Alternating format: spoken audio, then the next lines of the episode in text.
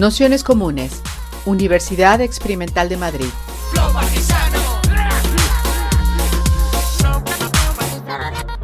Toda la información en nuestro canal de Telegram Nociones Comunes o en nuestra web traficantes.net barra formación.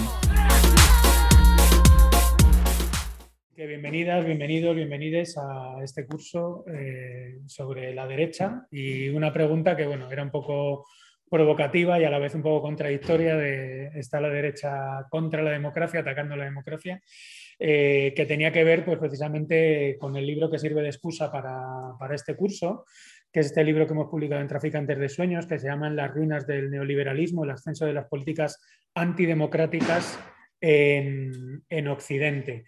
Y que es un libro de Wendy Brown, que sabéis que es una autora, que bueno, ahora también le dedicaremos un rato que, bueno, se ha dedicado yo creo con bastante acierto a intentar eh, buscar en estas reacciones de derechas pues explicaciones eh, un poco menos eh, catastrofistas, diría yo, y un poco menos desenganchadas de la historia de lo que se está viendo en algunos momentos. ¿no? Y de alguna manera ella le pregunta este, a este ascenso de las derechas reaccionarias o como le queramos llamar, la derecha alternativa, la nuevas derechas, ha llamado también en algún momento, se pregunta si eh, en el origen de estas está eso que denominamos neoliberalismo y que de algún modo, bueno, pues es eh, también eh, una forma política que, no está escrito exactamente al, al marco de derechas e izquierdas,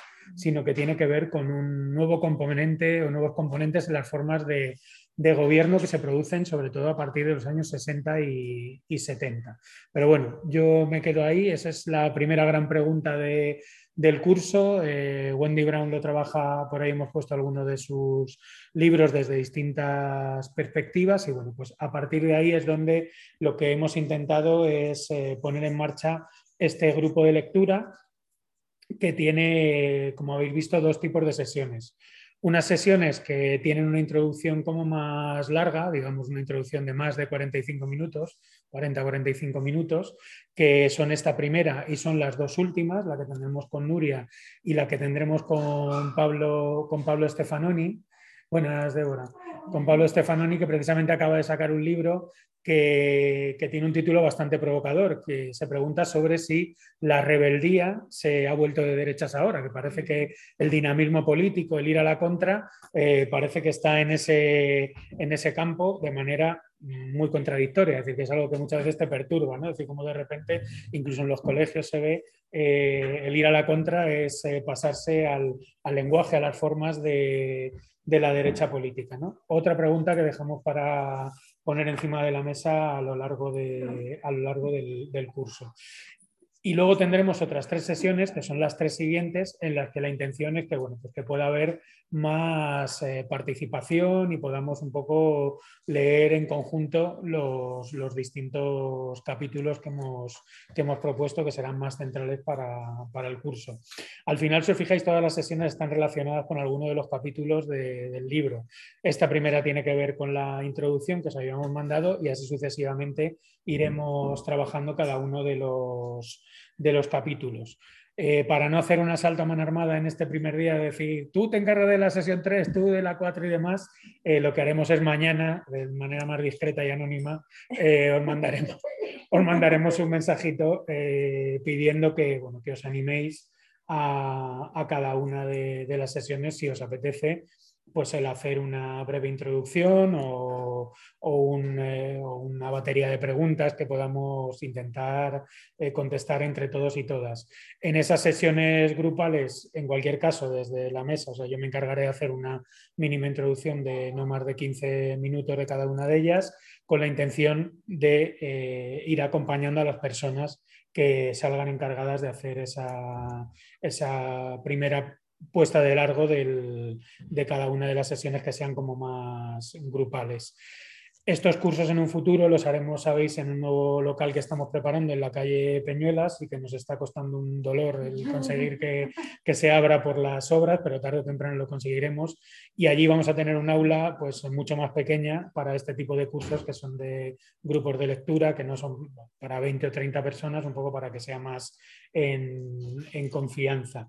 Y nada más, a partir de ahí pues empezamos con esta primera sesión donde lanzábamos dos cuestiones una presentación de esta idea de neoliberalismo que tiene Wendy Brown y cogíamos uno de sus grandes referentes, que es eh, Foucault, en concreto este librito del nacimiento de la, de la biopolítica, que sabéis que eh, Foucault bueno, pues se hace algunas preguntas bastante pertinentes en torno a cómo esa, esa gran pregunta de cómo es esa nueva forma de, gobierno, eh, sobre todo en un momento en el que los gobernantes, curiosamente, lo que están diciendo es que quieren hacer menos Estado, quieren que haya menos gobierno, cómo se produce eso y qué significa también esa gran pregunta que lanza el neoliberalismo.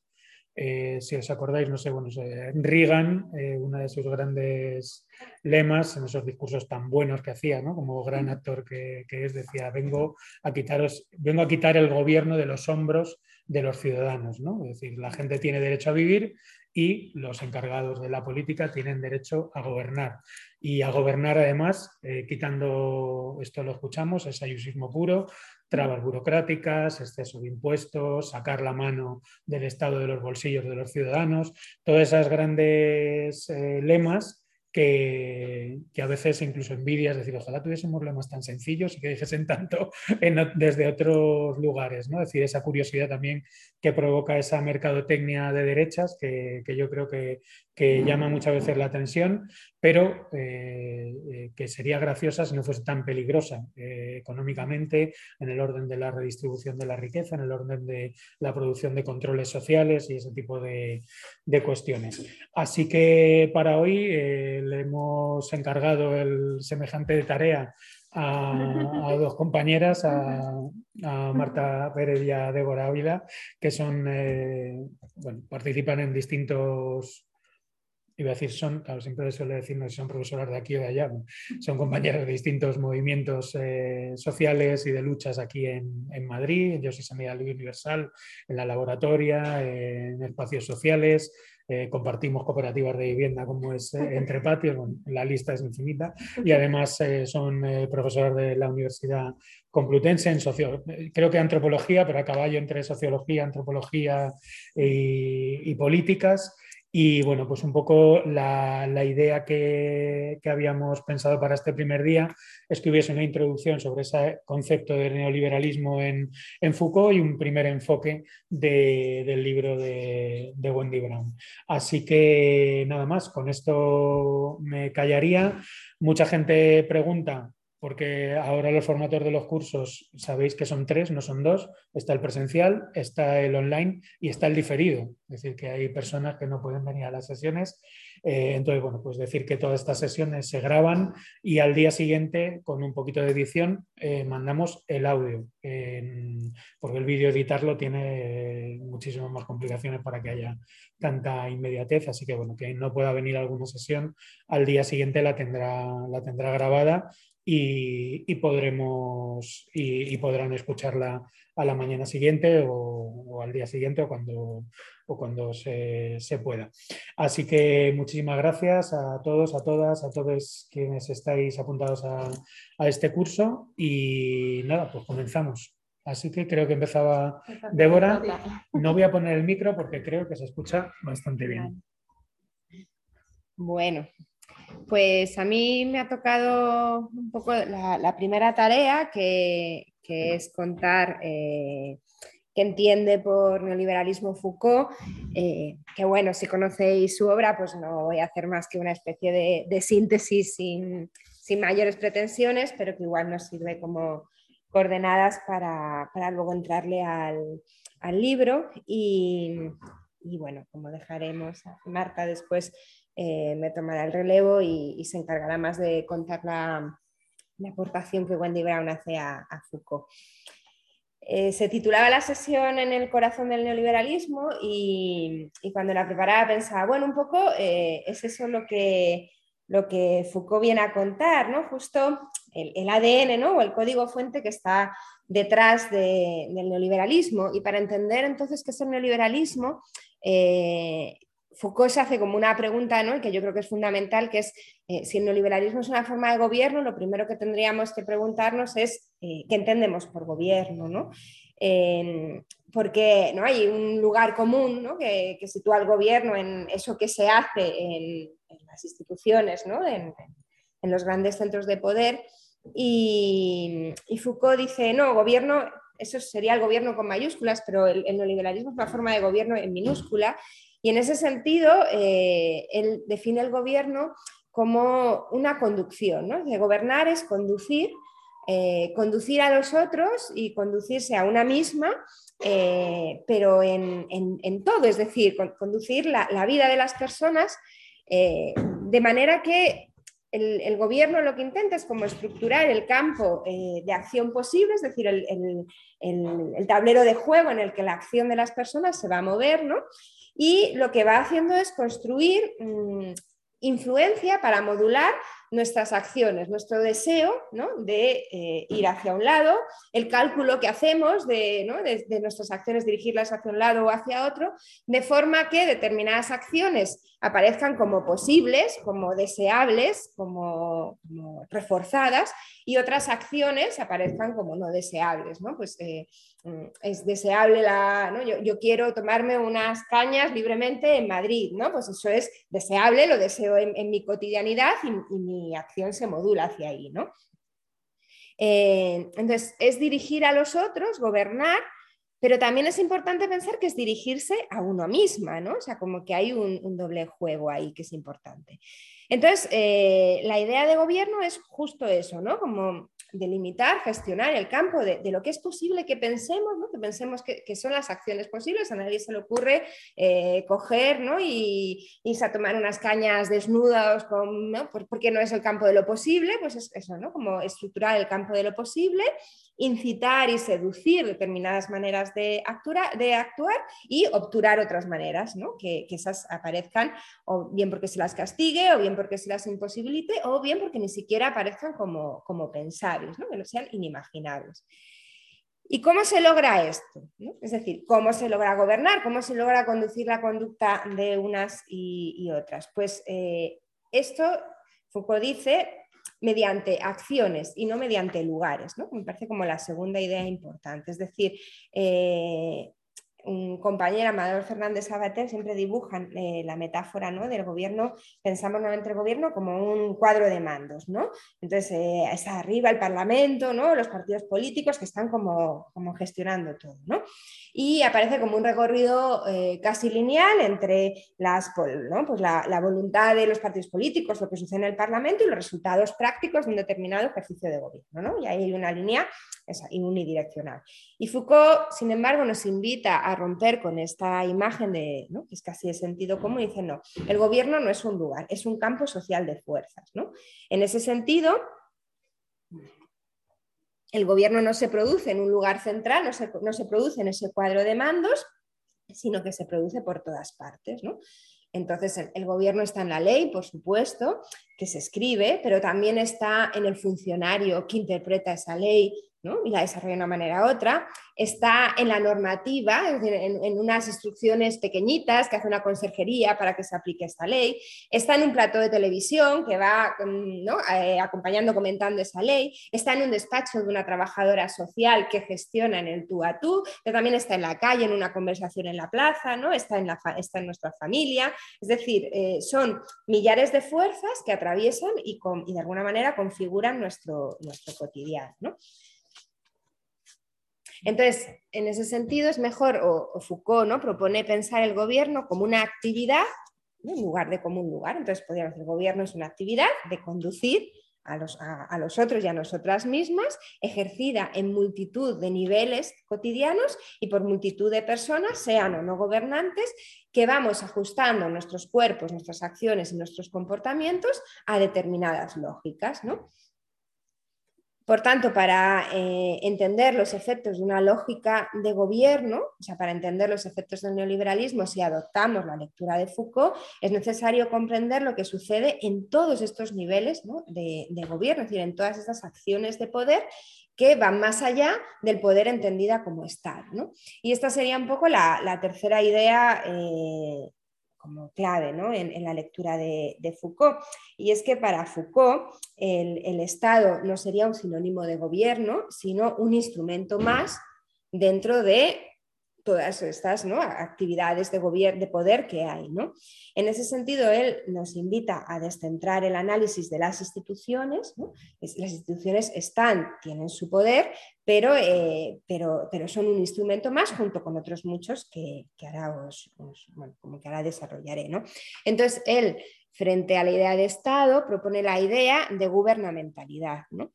Y que la gubernamentalidad sería precisamente pues todo el conjunto de instituciones, sí, pero también procedimientos, análisis, o sea, procedimientos eh, pues, que, se desarrollan, ¿no? análisis, por ejemplo, económicos, políticos, reflexiones, cálculos, tácticas de gobierno, ¿no? todo ese conjunto de, de cosas de, donde se desarrollan las relaciones de poder, esa sería la gubernamentalidad, ¿no? que es una manera de pensar el poder más allá del Estado. ¿no? Y, que, eh, y que eso no significa no pensar el papel del Estado, pero sí pensarlo como un instrumento más eh, ¿no? que produce en, en, un, en, una lógica de gobierno que, tiene, que lo desborda. Entonces, por tanto, que como no quiero hacerlo muy rápido, y, recapitulando con las tres ideas, tendríamos que el, gobierno para Foucault es entender, entender el gobierno, es entender la gubernamentalidad, que es todo esto, ese conjunto de instituciones, procedimientos y análisis que van más allá del Estado, y entender que el gobernar es, o sea, que la gubernamentalidad no es, por tanto, un lugar, sino que es un conjunto de acciones para conducir las conductas del conjunto de la sociedad. Eh, cuarta idea de Foucault.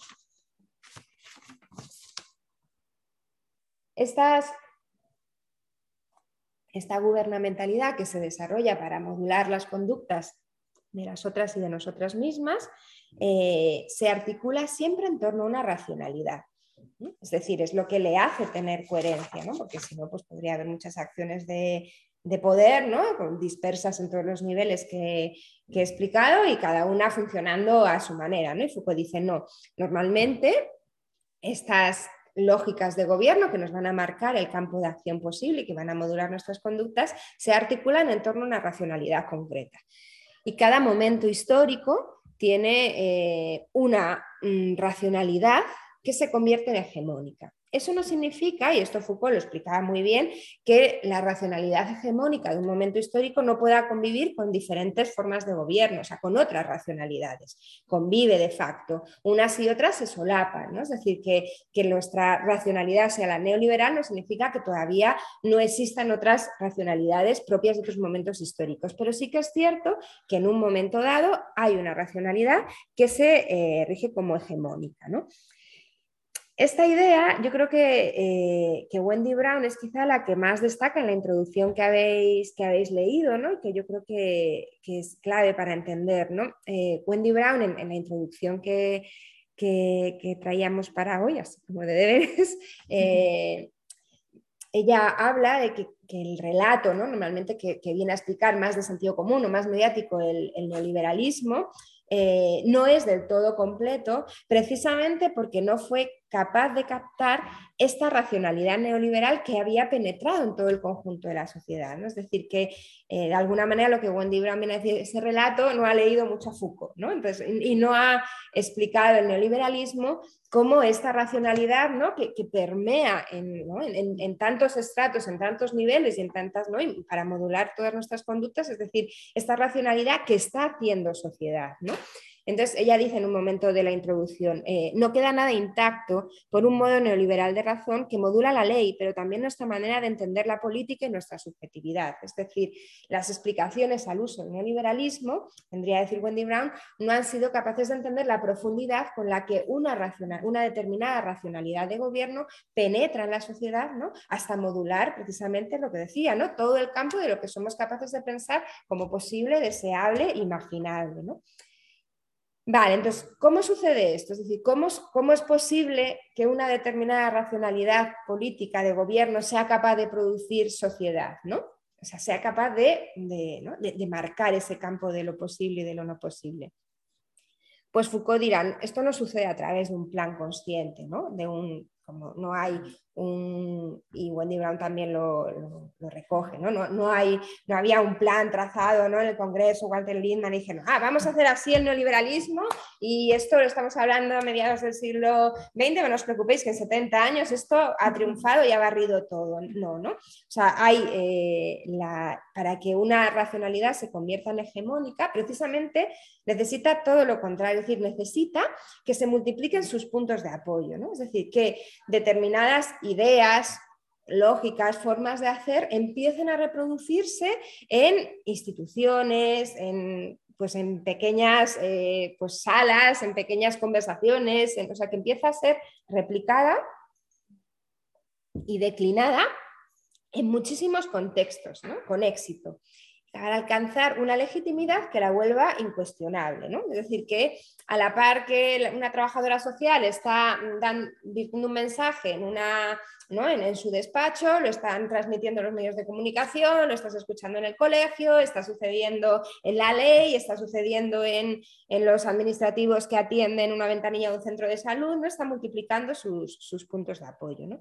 Y para que consiga multiplicar sus puntos de apoyo es fundamental que eh, funcione esta racionalidad en tres planos de la, de la, realidad. Es decir, para que una racionalidad, como en este caso el liberalismo, se vuelva hegemónica, es necesario que sea replicada. Y para que sea replicada, tiene que lograr que tres planos de la realidad funcionen a la par. Y esos tres planos de la realidad son el plano de, como del discurso, del saber, el plano de las tecnologías, ahora explico cada uno de ellos, y el plano de la subjetividad. Es decir, es necesario que suceda que haya unos determinados discursos que vayan a la par con unas determinadas tecnologías de gobierno que y que vayan a la par con una determinada subjetividad que nos construya como sujeto. Cuando estos tres planos de la realidad van a la par, una determinada racionalidad de gobierno se convierte en hegemónica. ¿no? ¿Qué es el plano del discurso? Pues el plano del discurso sería el plano de producir verdades. Entonces podríamos decir, un gobierno, una, razón de gobierno necesita producir verdades desde las cuales vamos a definir nuestro mundo. Es decir, necesita producir una serie de enunciados que funcionen como el único campo de interpretación posible delimitando las fronteras entre lo que es pensable y lo que no es pensable. Es decir, necesita eh, que todas nos creamos que eh, lo mejor para nuestra vida es vivir en libertad, por ejemplo, ¿no? y que siendo libres seremos felices. ¿no? Entonces, eso es, eso es una verdad, una verdad que funciona y nos marca. Entonces, hoy en día nadie dice, no, por favor, esclavíceme, no, quiero vivir sometido a... No, pues pensamos que somos libres, ¿no? Eso es lo, la definición de nuestro mundo. ¿no? Entonces, se trata de producir verdades, cosas que nosotras representamos como verdaderas. ¿no? Ser libre es lo mejor que podemos desear. ¿no? Hay que tener en cuenta que lo verdadero no es más que una representación de lo real, es decir, lo verdadero y lo real no es lo mismo. ¿no? Es una, eh, lo verdadero toma el lugar de la realidad, pero no es como un espejo de la misma, ¿no? Es decir, lo verdadero es una determinada interpretación de la realidad que, por supuesto, responde a unos intereses concretos de, poder, ¿no? Entonces, es, es, importante eso, ¿no? Que producir verdades no significa producir que, eso sea la realidad, es decir, producimos una determinada interpretación de la realidad que se va a confundir con la, con la realidad, pero no es un espejo de la realidad, ¿no? es, una interpretación eh, mediada por intereses y relaciones de poder. Y además de producir una verdad, es necesario que se produzcan eh, mecanismos de veridicción, dice Foucault, es decir, mecanismos que hacen que determinados eh, enunciados que, pasan, que van a funcionar como nuestras verdades se pueda comprobar que son verdad. ¿no? Eso es la maquinaria perfecta produzco la verdad y también produzco lo que te dice que es verdad o no. ¿no? Pues, por ejemplo, si hay, si hay un enunciado que dice el mejor gobierno, es el que, el que gasta poco y produce mucho. ¿no? ¿Qué mecanismo de veridicción está funcionando ahí? Pues el mercado, ¿no? la lógica económica te está diciendo, es la lógica económica la que me va a decir que es un buen o mal gobierno. Podría haber otra lógica definiendo que es un, ¿no? que pudiera explicar que es un buen o mal gobierno, como por ejemplo la lógica de la igualdad, ¿no? la lógica de la justicia, pero nosotros elegimos, por ejemplo, la economía como un mecanismo de veridicción. ¿no? Entonces, eh, para saber si una cosa es un buen o mal gobierno, aplicamos ¿no? Eh, el mecanismo de veridicción de la economía, que dice, ah, has gastado poco, has producido mucho, has gobernado bien, por ejemplo, en el, caso del neoliberalismo. Entonces, por un lado, se trata de producir estas verdades que nos van a, hacer que nos van a marcar el mapa de lo pensable, de la, de la, realidad y los mecanismos de veridicción, ¿no? que las van a sostener. Por otro lado está el plano de las tecnologías, que las tecnologías son precisamente pues, las normas, instrucciones, dispositivos, prácticas que van a organizar nuestra vida en común. Entonces, eh, digamos que yo mm, puedo decir como verdad, deseo ser libre, pero necesito aplicar una serie de tecnologías, ¿no? un spoiler de lo que voy a contar enseguida, que me den la sensación de que soy libre, como por ejemplo, puedo elegir libremente el colegio al que van mis hijas. Entonces, eso es una tecnología de gobierno. Entonces, no se trata solo de decirme, no, es que si eres libre eres feliz, claro, pero yo necesito tener esa sensación de libertad. Entonces, ahí hay una tecnología de gobierno y dice, pues puedes elegir tu colegio, el colegio al que van a ir tus hijas, pues perfecto me siento libre, ¿no? Tecnología y, verdad funcionan, funcionan a la par, ¿no? Entonces, se trata eso, de un conjunto de dispositivos, ¿no? De gobierno, pero no pensemos solo en leyes, sino pensemos en, cosas mucho más eh, de nuestro día a día que van a incentivar unas determinadas acciones y que van a eh, castigar otras y que van a ir ahí modelando nuestras prácticas para que eh, funcionen de acuerdo a esas verdades. Y por último, el tercer plano es el plano de la subjetividad, ¿no? que es el plano, eh, de alguna manera, eh, de la relación que nosotras mantenemos con nosotras mismas y con, con las otras. ¿no? Es decir, se trata de, nuestra, la manera en la que nos construimos como, sujeto. ¿no? Eh, y ahí, de nuevo, se trata de operar en una serie de reglas de conducta ¿no? muy, pues, muy íntimas ¿no? que hacen que nosotras, eh, pues, que, de alguna manera condicionan pues, nuestros afectos, nuestros deseos, lo que nos, con lo que nos identificamos, pero también nuestros fantasmas, nuestros miedos, nuestra visión del mundo. ¿no? Es un ejercicio sobre todo esto, que en el fondo es lo que, lo que llamamos conducta, ¿no? para que eh, nuestra subjetividad también se articule en torno a, a, esas, a esas verdades y a esas tecnologías. ¿no? Entonces, cuando en estos tres planos es posible identificar una misma lógica, es decir, hay una coherencia interna, entonces una racionalidad de gobierno funciona. Y eso es lo que realmente ha sucedido con el neoliberalismo. El neoliberalismo eh, ha, conseguido generar una lógica con capacidad de conmutarse eficazmente en el plano de la generación de verdad, en el plano de la generación de tecnologías y en la producción de una subjetividad. Entonces, hay estas tres, eh, estos tres planos funcionan con una lógica que es la que nos gobierna a todas. ¿no?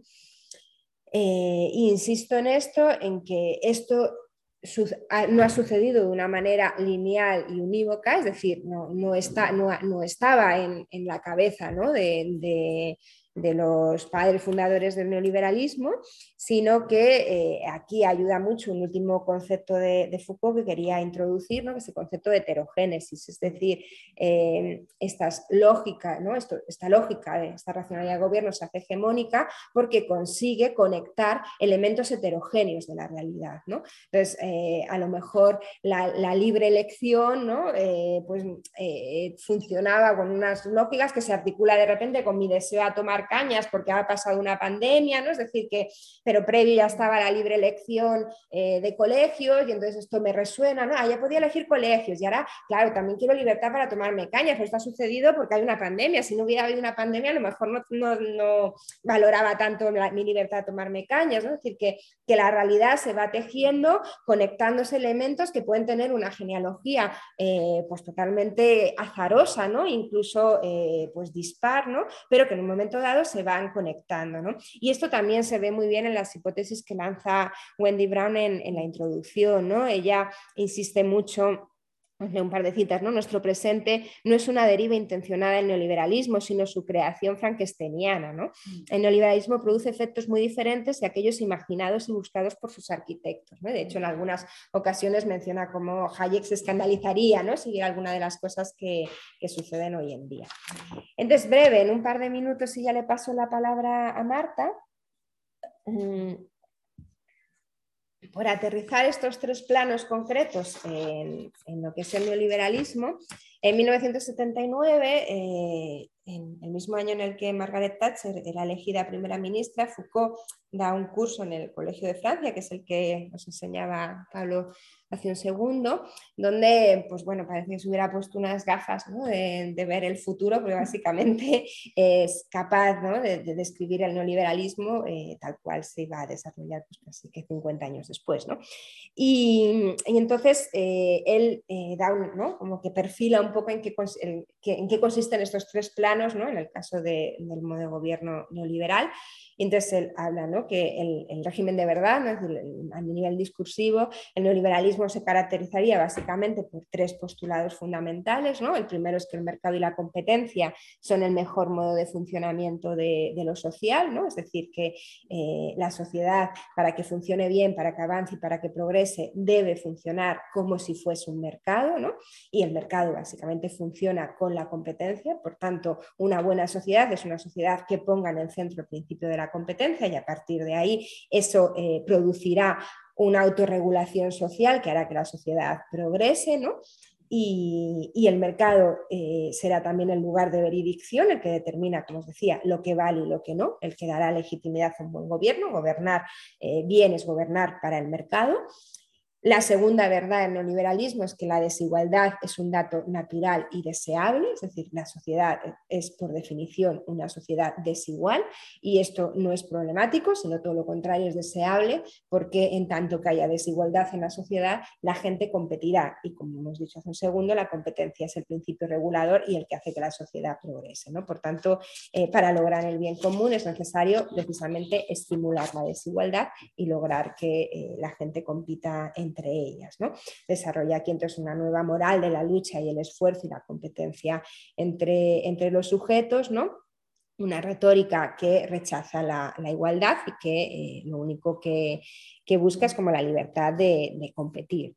Y la, tercera verdad eh, que el neoliberalismo impone es el rechazo a las políticas de protección social. Es decir, como la desigualdad es algo deseable, cualquier forma de transferencia de rentas o redistribución de riqueza es negativa para una sociedad porque eh, adormecería el espíritu de competencia que es el que nos va a hacer avanzar. Por tanto, el neoliberalismo eh, niega que en la sociedad haya estructuras rígidas clasistas ¿no? o de cualquier otro pozo de desigualdad histórica que corregir, sino que más bien eh, la sociedad lo que tiene es que, o sea, ¿no? pues que, progresar a través de, una retórica del esfuerzo, el mérito, el talento y la superación. ¿no? Y quienes no consigan esto mm, pues son personas fallidas a las que lejos de, ¿no? a las que no hay por qué compensar, porque lo que tienen que hacer es estimular su espíritu de competencia. ¿no? Tecnologías para imponer, ¿no? para, de alguna manera, para hacer que estas, que estas verdades se conviertan en hegemónicas, se podrían citar infinitas, pero como os decía en el spoiler, a mí la que me parece más significativa eh, o que permite pensarlo mejor es la libertad de elección. ¿no? Mm. Eh, la libertad de elección es una tecnología de gobierno que se ha instaurado pues, en sanidad, en educación, en muchos campos esenciales de la vida social. ¿no? Y pues funcionando con, esta premisa. ¿no? Una tiene un sistema educativo, por ejemplo, ¿no? entonces eh, instalas la, libertad de centro, que antes no era así, ¿no? cuando éramos nuestras pequeñas, pues ibas al cole que te tocaba en, en, tu barrio. Ahora se instala una tecnología de gobierno que es la libertad de elección bajo la premisa de en el momento en el que las escuelas, tú puedas elegir una escuela, las escuelas van a entrar en competencia y no hace falta hacer políticas de transferencia de renta a las escuelas porque ya se incentivarán ellas para eh, ganar a, los alumnos, para convertirlas en, en clientes, ¿no? Y, bueno, pues si hay escuelas que, quedan muy abajo, pues esas pues ahí las dejaremos caer, ¿no? Para que se estimulen un poquito más, ¿no? Entonces, eh, la libre elección, que sucede también igual en sanidad, ¿no? Pues, eh, pues supongo que la, podéis, eh, ¿no? la, la, habréis experimentado en vuestros días, es una tecnología clarísima de generar no solo competencia en las propias escuelas, sino también competencia en los propios sujetos, ¿no? En la medida que yo decido en qué cole o en qué centro de salud, da igual, quiero ir eh, buscando lo mejor para mí o para mi hija, ¿no? Y en ese sentido eh, está una carrera de competencia y distinción con respecto a, mis iguales, ¿no? Y, compito en puntos por lograr acceder a esa, a esa escuela que me va a garantizar eh, un mejor resultado. Y esto, por último, se adecua pues, a una subjetividad ¿no? Eh, que, nos construye como sujetos dentro de estas verdades y gracias a estas tecnologías, pues cómo nos construye, nos construye como sujetos eh, pues siempre activos, siempre creativos, ¿no? sujetos siempre eh, que, implicamos ¿no? todo nuestro deseo en una especie de carrera continua ¿no? para en este mundo de luchadores y de, competencia ¿no? Pues, pues poder llegar a lo más lejos posible. ¿no? Entonces eh, nos convertimos a nosotras mismas pues, en pequeñas empresas, dirá Foucault, ¿no? donde eh, gestionamos nuestros capitales, ¿no? pues mi capital simbólico, mi capital económico, mi capital social, ¿no? para lograr que, que esa empresa, ese empresario de mí en la que yo me convierto, obtenga los mejores resultados en este mundo en competencia en el que nos ha tocado. ¿no? Y como buena empresa, asumo también los riesgos ¿no? que la inversión en mi vida eh, pues, produce y la responsabilidad de mis fracasos, ¿no? en tanto que no hay, eh, repito antes, ¿no? estructuras sociales a las, que, a las que cargar con esa responsabilidad. Y bueno, por no liarme más, un poco esa podría ser la, yo creo, ¿no? Así como un poco esquemática la, la lectura que Foucault hace del, del neoliberalismo. Muy bien. Pues muchas gracias, Débora, y le pasamos todos los bártulos a Marta. Buenas. Pues me voy a apoyar en todo en, el esquema que acaba de hacer Débora porque, porque está estupendamente hecho y también porque Wendy Brown se apoya muchísimo en todo esto que ha contado Débora de Foucault, ¿no? Eh, tanto en el pueblo sin atributos como en este libro. ¿no? Y, una cosa interesante además es que ella eh, ve cosas eh, que Foucault no fue capaz de ver, como ella dice en el pueblo sin atributos, ¿no? cuando, cuando Foucault se puso esas gafas para ver el futuro, pues claro, llegaron hasta un momento, ¿no? pero ha habido desarrollos en lo que es el capitalismo en sí, el régimen del capital, ¿no? que, que eran inesperados y que han cambiado de alguna manera, han hecho, han hecho, han agregado matices, eh, discursos, tecnologías, subjetividades a lo que sería la razón neoliberal. ¿no? Y además es interesante porque si ella en el pueblo sin atributos hace eso, ¿no? contar a Foucault y además contar lo que ella cree que Foucault dejó sin reflexionar, en este libro eh, se cuenta a sí misma cosas que no contó en el Pueblo sin atributos. Dice, allí me olvidé de esto, eh, que ahora tenemos que coger y explicar justamente porque está pasando algo que es eh, la, extrema de, la extrema derecha y el neoliberalismo dándose la mano, que no se explica con lo que ella explicó en el Pueblo sin atributos. Y entonces tiene que contar más cosas. ¿no? Entonces, vamos a hacer un poco eso. ¿no? En, en el Pueblo sin atributos, Wendy Brown dice, esta idea de conducirse uno mismo con los demás, con las cosas, esta idea de gobierno de Foucault, como ha dicho Débora en la parte final, tiene eh, en el neoliberalismo tiene un hilo conductor que sería la economización de la vida. Eh, comportarte como una empresa en base a los, a los principios de la economía de mercado, libre elección, competencia, eh, en todos los ámbitos de la vida ya sea con tus amigos, con la educación que escoges, con las redes sociales, en el trabajo, con la familia, etc. ¿no? Esta idea eh, es muy fuerte, explica muchísimas cosas de lo que es el neoliberalismo y dice, pero Foucault se olvida de dos cosas en concreto. Una, que cuando aparece el hombre emprendedor o el, homo economicus, que llama ella, eh, todavía seguía existiendo lo que llama el homo politicus, o el sujeto, los sujetos que se conducen, o la parte de los sujetos que se conducen eh, pensando en la política entendida como bien común, como organización colectiva de la vida, eso todavía existía, no, el homo economicus no barrió al homo politicus totalmente, porque eh, en los 60, en los 70 había movimientos sociales que estaban construyendo otra cosa que no tenía que ver con la razón neoliberal todo el rato, ¿no? y estaban, estaban intentando eh, producir mundos y formas de vida que no se regían por, por los principios del mercado. ¿no? Y entonces y dice, vamos a rescatar eso eh, porque va a ser importante para entender eh, aquello que Foucault no explicó y que luego en, este libro ya intenta explicar. Y otra cosa que, digamos que Foucault no explicó es eh, cómo la propia razón neoliberal, con todo esto que ha explicado Débora, rompe los principios de la democracia. ¿Vale? No solo impone, no solo crea un mundo, sino que eh, rompe las bases de otros. Ella entiende la democracia eh, no como la democracia liberal creada por el ser humano o el hombre occidental, eh, parlamentaria, etcétera, sino más como esta idea un poco más de democracia radical, de gobierno del pueblo, de la demos, del pueblo que se constituye y decide cómo se gobierna.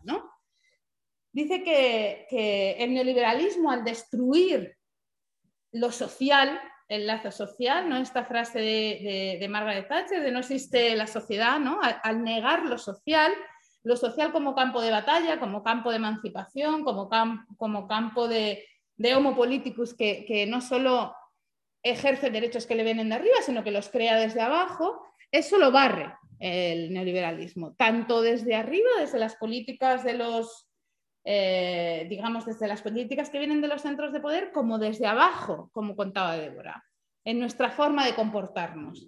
¿no? Nos comportamos cada vez más a través de la competencia, buscando nuestro propio interés, etc. Rompe ese lazo social.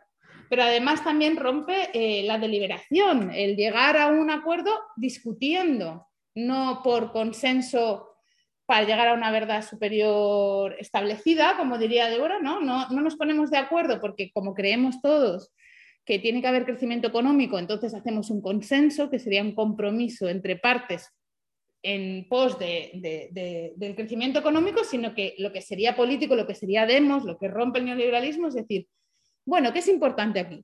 El crecimiento económico, la seguridad de todas las personas, la igualdad y que todo el mundo tenga una vivienda, eso es lo que rompe el neoliberalismo, esa discusión, ¿no? Esa discusión política.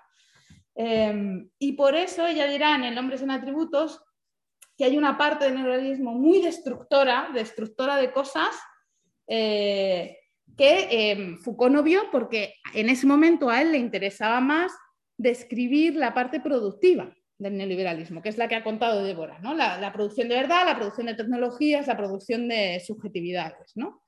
Bueno, pues ella, eh, ella mm, eh, en, una parte del pueblo sin atributos nos cuenta que también destruye. ¿no? Em, y eh, hay una parte que es interesante y que ahí ya señala en ese libro, que es em, que el neoliberalismo avanza creando mundos y desmantelando otros, ¿no? Desmantelando servicios públicos, desmantelando políticas públicas del estado del bienestar y excluyendo a algunos grupos del juego social, incluso emprendedor. Es decir, que mm, incluso aunque algunas personas intenten comportarse como ese hombre emprendedor, si hay que escoger entre invertir fuerza, dinero, eh, recursos en que se comporten como el hombre emprendedor o dejarlas caer, a veces el liberalismo las deja caer. Que no es una cosa solo inclusiva en tanto en cuanto uno se una a su verdad, a sus tecnologías, a su subjetividad, sino que a veces sacrifica, ¿no? Como em, primero eh, excluyéndolo ¿no? del juego social, poniendo, eh, creando verdades acerca de ellos, los gorrones, los fraudulentos del estado del bienestar, los que chupan del bote todo el rato, etcétera, etcétera. Y eh, en último término, los sacrificables. Ella, hay un momento en el que dice ah, que, a ver, ¿dónde está? Perdona, que es que tengo el... Dice, Foucault no vio hasta qué punto el sujeto neoliberal no tiene garantías de vida, de seguir con vida. Y está tan atado a los fines de la economía, al hombre empresa, como a su potencial sacrificio por esos mismos fines. Si, hay que elegir entre sacrificar eh, el ideal del crecimiento económico o sacrificar a algunos que no van a entrar en ese juego, siempre sacrificamos a algunos, ¿no? Porque ese, el crecimiento económico, es incontestable, es una verdad incontestable. Eso ya lo apunta un poco en el, en el pueblo sin atributos, pero yo creo que es lo que más desarrolla en la introducción de este, ¿no? Que yo creo que hace dos cosas, dos vías abre dos vías relacionadas con Foucault y avanza un poco más en el contexto contemporáneo. Uno es esta parte sacrificial, eh, que relaciona además con cómo el hombre empresa o el homo económicos de Foucault no tenía incorporado, porque no existía hasta ese momento el capitalismo financiero, no tenía incorporado un matiz eh, que tiene que ver con cómo cuando la empresa es una firma financiera, de alguna manera se extrema ese hombre emprendedor que ya no solo se rige por su interés y creando todo el rato proyectos, sino que se rige por la necesidad continua de apreciación de sus capitales capital simbólico, capital educacional, etc. Dice Wendy Brown, todo es capital ya, las personas somos capital. No hay el, el neoliberalismo en esta fase borra lo que es la fuerza de trabajo, borra el labor y todo es capital. Cada una de nosotras somos unidades de capital. Y otra de las cosas que, relaciona, y por ahí viene la parte sacrificial, es el mercado financiero es de los mercados probablemente el que más fácilmente sacrifica eh, sacrifica eh, unidades en la competencia. ¿no? Eh, caen continuamente, caen continuamente los bonos, las acciones. Yo no conozco mucho el mercado financiero, pero es un juego a caer todo el rato. ¿no? A ver quién cae en la apuesta. dice, pues en, la subjetividad, en la, en la, forma de gobierno que tenemos cada uno de nosotras, ¿no? en la forma de conducirnos, somos firmas de capital financiero y por tanto mucho más imbuidas en ese juego de, que puede acabar en sacrificio ¿no? de ciertas unidades. A mí esta, idea me parece muy sugerente y tiene que ver con que, claro, ella cuando escribió El pueblo sin atributos y, y, luego ahora eh, está muy reciente la crisis de 2008 todavía ahí, ¿no? Y las políticas de austeridad que fueron un avance en cómo se puede sacrificar, ¿no? Desde, desde las políticas públicas, pues claro, Foucault no las vio en su momento. Veía el neoliberalismo empezando a extenderse con fuerza productiva, pero no tanto con fuerza de matar, ¿no? Em, entonces dice una cosa muy, que es muy interesante, ya no recuerdo si lo dice en esta introducción o, en la otra, dice em, que, el mercado, que el mercado financiero lleva la exclusión por sacrificio en su seno y que igual que hay un too big to fail, tenemos que salvar a los bancos porque son demasiado grandes para que caigan, también hay un too small, too small to protect. También hay demasiado pequeño para que nadie les proteja. Eh, esta sería como una de las partes ¿no? que conecta con lo que dice en la introducción de este último libro con el neoliberalismo no solo como un proyecto económico y político, sino también moral. ¿Vale? Hay una moral del neoliberalismo que está en el inicio, en, los primeros Hayek, etc. Está en el inicio porque cuando dicen que no hay sociedad, tampoco dicen solo que, no hay, que, solo queda el individuo, dicen está el individuo y sus familias. Lo dice Thatcher, lo, dice, ¿no? lo dicen todos. ¿no? Eh, Wendy Brown dice, en esa inclusión del, del individuo con la familia, ahí hay una moral. Hay una moral de hombre blanco, heterosexual, cristiano, sostenido por una familia, ¿no? Y además eh, incluye una unidad social, la familia no deja de ser una unidad social con unas normas eh, que se entienden tradicionales que no deberían cambiar en el liberalismo primero, eh, y que sería como el espacio de libertad de los individuos, ¿no? y lo que habría que proteger, una esfera de lo que llamaba Hayek una esfera de protección individual no está el individuo solo, está también la familia con toda la moral tradicional asociada. ella dice, ahí, por ahí, por esa moralidad que ya tenía el neoliberalismo, empieza el enganche con algunas cosas del momento actual que, son, que serían, eh, que, digamos que al darse la mano con el neoliberalismo, crearían el neoliberalismo actual Frankenstein, que se liga con la, con la extrema derecha. ¿no? Esa moral familiar que ya existía se junta con el racismo, se junta con el, eh, con el odio al feminismo, que se entiende como un ataque a la moral ¿no? Eh, y a la familia tradicional. Es decir, con todo aquello eh, no, no, normal, no moral, no dentro de la familia tradicional. Negros, mujeres, gente de otra orientación sexual, es todo, todo lo que no entra en ese, en ese núcleo moral de la familia. ¿no? Y dice, Hayek no imaginó esto, pero ha sido la derivación Frankenstein de un, mm, de un neoliberalismo que ya llevaba un proyecto moral eh, dentro. ¿no? Aunque a Hayek le, horrorizaría probablemente, ella dice en la introducción, y ahora la discutimos más si queréis, ¿no? estos neoliberalismos ligados a personas como, como eh, de la extrema derecha que a, veces, que a veces proponen soluciones nacionalistas, o, la, defensión de la o la defensa de la tradición frente al progreso, ¿no? que es, un poco contraintuitivo con el credo neoliberal clásico, hay una línea que es justo esta cosa moral, este proyecto moral que une, que une esta derivación Frankenstein. ¿no?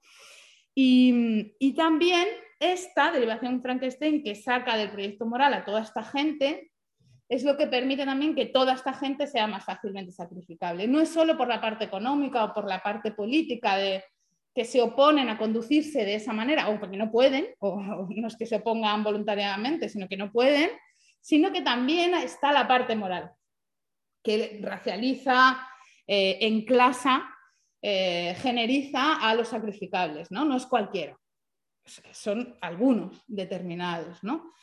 Eh, y hay una cosa que me gustaría como rescatar y es cuando, cuando, cuando ella dice, cuando se explica el neoliberalismo y la extrema, de, la extrema derecha en Estados Unidos de Trump como los blancos dejados de la mano del capital, ¿no? que, que, vieran perder su privilegio y se dice, bueno, en la, extrema, la extrema derecha lo que ha hecho es capitalizar eso, y ella dice, no es exactamente así. ¿No? Hay algo productivo de defensa de un proyecto moral y no solo de capitalizar miedo o frustración, ¿no? Eh, y esto me parece interesante porque suele ser una explicación que yo misma a veces también me doy, o sea, que, en fin, que yo he descubierto esta otra parte con Wendy Brown, eh, pero que establece un vínculo entre economía y moral. Ella dice, la, la economía se moraliza, la moral se economiza, en esta derivación Frankenstein, y todo se politiza, se calienta a un nivel eh, fuerte eh, que defiende un proyecto económico y moral frente a todo lo que se opone a eso, ¿no? frente a lo que cree que se opone a eso. Em, a mí me parece esta como una de las cosas a, a pensar, porque además creo que el contexto, yo lanzo una preguntillas, ¿no? Pero creo que el contexto en el que ella escribe y, por ejemplo, el nuestro no es exactamente igual, ¿no? Entonces, algunas de estas ideas del neoliberalismo como proyecto moral eh, y económico y político, allí y acá seguramente, ¿no? Pueden, o sea, se pueden discutir. Eh, y quizá también una cosa que tenía aquí apuntada, eh, que si tenemos, digamos, por encima de todo como verdad, como decía Débora, como, como verdades producidas, eh, cosas que tienen que ver con la moral tradicional y cosas que tienen que ver con el crecimiento económico, em, podemos ver más claramente cómo esas dos verdades se dan la mano en contextos concretos. ¿no? ¿De qué manera se dan la mano en contextos concretos? Porque esas verdades tienen una genealogía distinta en cada lugar. ¿no? Entonces, bueno, por ahí por lanzar alguna, alguna cuestión y ahora vemos. Eh, bueno, pues yo creo que lo dejaría aquí. No sé si me falta algo, de em, Así estaría. Yo creo que sí. Así de primeras. Muy bien, pues muchas gracias. Ya estaba diciendo por aquí por el chat que quien quiera hacer alguna pregunta pues se puede, se puede lanzar tanto por el chat como de viva voz y por supuesto lo, quienes estamos aquí en la sala, pues es el, es el momento.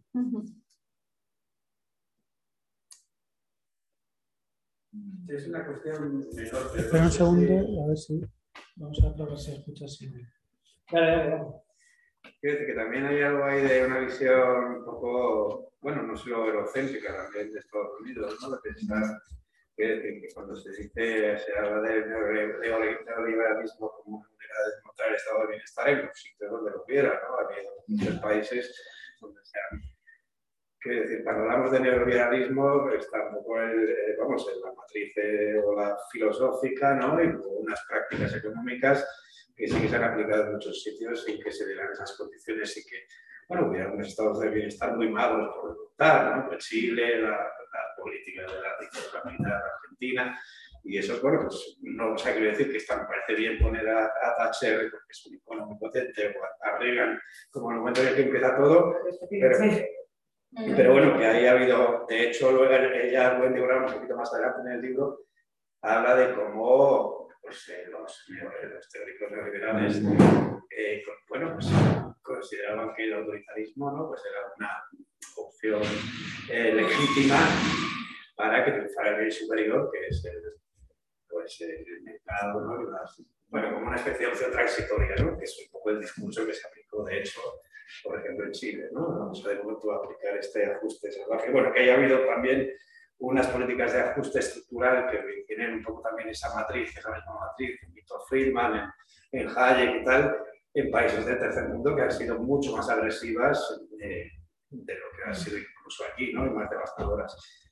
Entonces, bueno, simplemente eso, ¿no? Que, que cuando tal vez ahí estamos eh, pensando en los términos, eh, pues estamos poniendo ahí una frontera que no sé hasta qué punto, es decir, pues, o sea, rebobinar, eso también venía de más atrás, quiere decir, no nos, ahora no nos, quiere decir, para que nos rasgamos las vestiduras y decimos, es que esto tiene un componente moral, y no, no rasgarse las vestiduras, no las expresión, ¿no? Pero decir, esto tiene una especie de matriz moral, pues, yo creo que sí, que es obvio, ¿no? y que el neoliberalismo se ha aliado con las élites pues, eh, ¿no? pues, eh, más conservadoras y más aparentemente ¿no? guardianas de las tradiciones en muchos sitios, ¿no? Entonces, pues, probablemente, y ahora, pues, aquí en España, pues, parece que está un poco, van por ahí los, los temas, ¿no? La ultraderecha en España, cómo se está formateando y cogiendo un poco parte de la receta neoliberal, pero luego yéndose al ideario más, bueno, pues, de las élites más tradicionales, más conservadoras de toda la vida de Dios, ¿no? Bueno, Os voy a pedir que, que os avancéis un poquito, porque así no tenemos que estar usando el micro ambiente para una sala así. Ya. Digo, si os ponéis aquí, se os va a escuchar perfectamente con este. Eh, voy a formular una pregunta que lanza Miguel por, por aquí por el chat y bueno, ya a partir de ahí vamos recogiendo y viendo. Dice el neoliberalismo y parte de la derecha, entre paréntesis extrema, gobernante parecen excluirse. Ver Polonia y Hungría. La equiparación me parece errónea. Esos dos gobiernos tienen políticas parcialmente antineoliberales. Mm. Eh, ¿Intervengo ahora o luego? Sí, sí, dale, dale. Bueno, sí, o sea, quería decir que prácticamente lo que plantea Wendy Brown en esta eh, vinculación a mí me resulta bastante de sentido común. Ya no sé si es que, eh, bueno, estoy ya hecha de, de ver las cosas, eh, pero quizá lo que me, me hace pensar más y me conflictúa son planteamientos que están haciendo, por ejemplo, autoras que han publicado muy recientemente como eh, Coron, Elzbieta perdón, no sé pronunciar bien su nombre, y Agnes, y Graf, que están ya planteando de una forma muy, muy meditada que eh, los regímenes eh, que llaman iliberales de Polonia y Hungría estarían siendo una, un antineoliberalismo reaccionario, pero antineoliberales en su, en su definición más, más básica. A mí esto me parece problemático en todo caso. ¿no? Si pienso en el caso español y pienso en Vox, eh, me parece que son más bien ultraneoliberales, con todo lo que eso se pueda modular. ¿no? Y entonces, en relación, también, bueno, en relación volviendo otra vez a, a, y Graf, eh, también la pregunta quizá no gira solo en torno al neoliberalismo, sino también a X formas de, del capitalismo que se estén reconstituyendo, ¿no? Mm. reconstituyendo, generando, etc. Quiero decir que aunque pudiéramos decir, bueno, de acuerdo, estos eh, gobiernos iliberales están planteando una forma de antineoliberal de, de, gubernamentalidad, eh, ¿a qué punto esto es importante desde una clave democrática, ¿no? O sea, creo que la clave está en otro lugar. Ahí lo dejo y seguimos conversando. Si queréis comentar algo. Si hay más preguntas, recogemos todas y si no, pues podemos ir comentando así. sí, yo creo que se puede comentando. ¿no? Bueno, muchas gracias por, por tus exposiciones. de nada. eh, voy a enfocar las dos. Sí, adelante, adelante. Si podéis hablar alto. Es un comentario un poco pregunta. lo que hoy es sobre todo la introducción, ¿no? van a ser varias sesiones. Mm.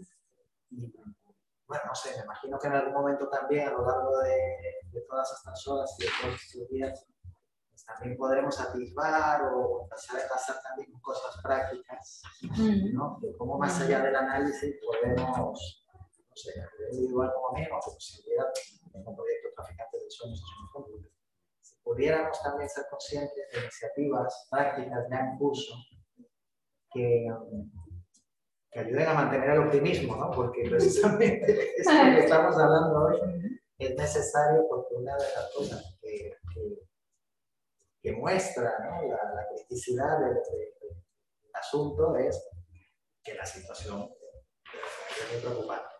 Entonces, lamentablemente contamos con pocos elementos, a lo mejor están todos muy sueltos y lo que hace falta es una iniciativa como esta para tener una foto conjunta consolidando esos elementos que se ven todos muy dispersos, tenemos todo un de peso vemos las cositas separadas entre sí, a lo mejor no lo están tanto. Entonces, podemos unir los puntos, es una de las cosas que tampoco, como veo que hay diferentes personas, eh, menos en el programa, eh, involucradas por cada sesión, pues bueno, imagino que habrá esas mm. conexiones por parte de quien ha diseñado el, curso para, como digo, para, para, que no perdamos el optimismo, ¿no? la esperanza. Siempre la, es un comentario un poco. Pregunta también en cuanto a, no sé, vosotros no sois los que tenéis un poco la visión panorámica del curso, pero bueno, si desde, desde, desde, lo que estáis hablando de la introducción podéis aportar algo en ese sentido. Ajá.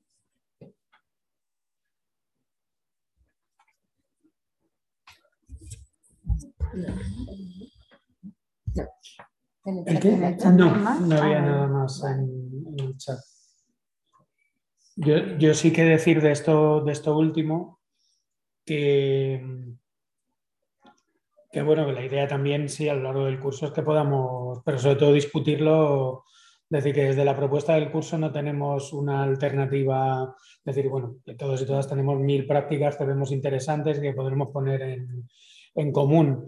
Pero yo creo que precisamente ahora hay una guerra, un debate conceptual muy fuerte sobre Vamos, si veis ahí fuera hay una mesa entera de libros, el último el de, el de Forti, el de Stephen Forti, precisamente intentando discutir, eh, si queréis, el año, el año pasado hicimos un curso de derecha que se llamaba Los Cayetanos, mm. y la primera sesión le pedimos a Stephen Forti que hiciese un mapa de por dónde van la, eh, pues como este tipo de vinculaciones, ¿no? porque también son importantes en un momento en el que efectivamente las lógicas del neoliberalismo parece que se agotan, ¿no?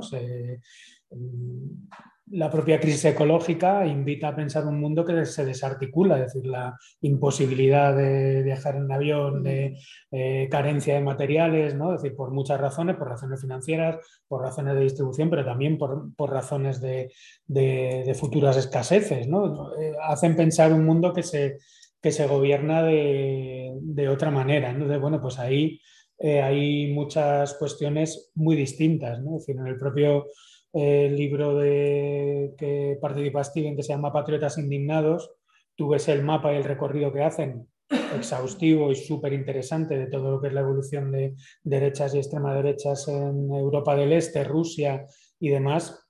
Y eso es otro planeta, ¿no? Es decir, mm. ahora mismo lo que está pasando en la, frontera polaca eh, es que no sabe, es imprevisible lo que, lo que va a suceder, ¿no? Y eso viene también, se junta con toda la reflexión que, que tienen los neoliberales, neoconservadores americanos, donde antes de Trump eh, lo que hacen es una profunda autocrítica sobre, sobre la política de los halcones de Reagan y de Bush. ¿no? Es decir, ellos están diciendo durante demasiado tiempo hemos estado pensando que la política eh, tenía que pasar por el viejo dominio internacional de Estados Unidos. Si realmente queremos construir una moral, eh, la moral siempre es doméstica. Mm. Entonces dice, dice Fukuyama en, After the Neocons, que es el libro que sacó precisamente haciendo esa crítica a los, a los Rumsfeld y a toda la vieja eh, guardia de, de Bush, decir, hay que volver a una política nacional. Es decir, el futuro se mueve en una clave nacional y los neoconservadores tenemos que pensar en clave nacional y dejarnos de guerras en Irán y rollos, ¿no? Por eso esa política tan rara exterior de, Estados Unidos con, Trump, ¿no? Es decir, que podía matar al líder de, Irán, pero no se metía en una invasión terrestre. Eh, se está en otras claves que no sabemos muy bien por dónde van, pero que desde luego pasan mucho por la moralización interna, ¿no? Y de ahí que de repente un discurso antiglobalista que era impensable para este tipo de derechas hace siete años, de repente es, núcleo fundador, ¿no? Se vuelve a la, a la vieja nueva derecha de, francesa, ¿no? De los años 70, ¿no? Cuando hablaban de los bloques euroasiáticos, de todo ese tipo. Es decir, que los mapas están ahora mismo descontrolados. Lo que sí tenemos claro no decir que los neoconservadores lo llevan trabajando desde los años 50 es, los neoconservadores le decían a los neoliberales, ustedes si quieren eh, deshacer el Estado, tienen que reconstruir la familia. Y si no, si no pagan ese peaje, no hay, no hay tutía. Eh, ese, es el, ese, es el, gran debate que ellos han asumido hoy. Si usted quiere deshacer el Estado y hacerlo con solvencia de verdad, tiene que reconstruir la moral, tiene que reconstruir la familia. Entonces, el peaje es vuelve a aliarse usted con todo lo más rancio del mundo entero a nivel moral, con todas las iglesias más reaccionarias. Eso es lo que, es lo que hace Trump, ¿no? es lo que hace el trumpismo, es lo que hace la derecha eh, española, es, como una, es una línea de continuidad en todos los lados, ¿no? por eso las políticas antifamiliaristas y todo eso. En el curso de los Cayetanos del año pasado hicimos un repaso precisamente a esas, como algunas de esas genealogías, pero que está claro que ahora mismo no sabemos muy bien por dónde va la cosa. Mm. Sí, sí, claro. Viene con lo que estás diciendo, me viene ahora la mente, bueno, de los mapas, ¿no? Bueno, los mapas ideológicos mismo, ¿no? O sea, parece una cosa interesantísima, pero preocupante, que ya es fácil identificar a la derecha en nombres como Trump o Ayuso, ya lo ves tú cuando entre la misma gente que se dice soy de izquierda ya hay discrepancia, ¿no? hablamos de pues, a veces uno desde la izquierda no sabe dónde, no sabe dónde colocarse, un poco por lo que tú dices, cuando ya empiezas a hablar de cosas tan esenciales, de la crianza, de la cultura, las brújulas te fallan. Ya el compañero de este ya igual ya no está compañero, pinta con el mismo, no sé, es una cosa muy complicada. Yo no sé hasta qué punto igual buscando el equilibrio entre lo práctico y análisis, pero también hacer cosas previas, es la gran ventaja de la derecha, que cuentan con los recursos materiales, con todo lo posible para establecerse poco a poco y con paciencia. Eh, camino que va logrando, va dando resultados. Hablando de tachos, ha habido una inercia que no ha parado. Es una bola de nieve que ha ido más, ha ido más. Eh, y va, y lo, uno a lo que decía anteriormente, ¿no? Está complicado, somos David contra Goliat, pero vamos, hay que mantenerla. Lo que pasa es que hacen falta muchos elementos que no sean solamente según mi punto de vista, que no son solamente de análisis, ¿no? porque incluso el análisis se hace difícil en ese contexto en el cual yo soy más de izquierda que tú, o tú eres un partipardo, o te quedaste muy tibio en esto y tenías que ir un poco más allá. Mm. Es complicado. Sí, un análisis más, más mezclado con la, con la, práctica, ¿no? Sería un poco... Sí, no lo sé. con la, y con las eh, propuestas también, ¿no? Claro, a veces pienso también que, como vivimos en un mundo tan complicado, a veces cogemos marcos referenciales que no son los nuestros, ¿no? También sentimos más cómodos hablando de lo de Colombia y de lo que sé qué. Entonces, pienso, ¿eh? a veces nos es más complicado hablar de lo, de lo doméstico. Es paradójico, ¿no? Debería ser lo más bueno, pero esto es como la historia. Muchas veces dicen que la han explicado mejor los hispanistas ingleses que los de aquí. Tampoco estoy muy de acuerdo con eso, pero bueno, es complicado. ¿no? A veces es como enfoquemos el, el o sea, enfoquemos mejor, dejamos otro punto de vista para hacer ese análisis los resultados van a ser un poco diferentes. No lo sé. Pero desde luego hay, hay un conflicto que, que, que, a veces parece que con la buena voluntad de buscar las soluciones, como que generamos más problemas. ¿no?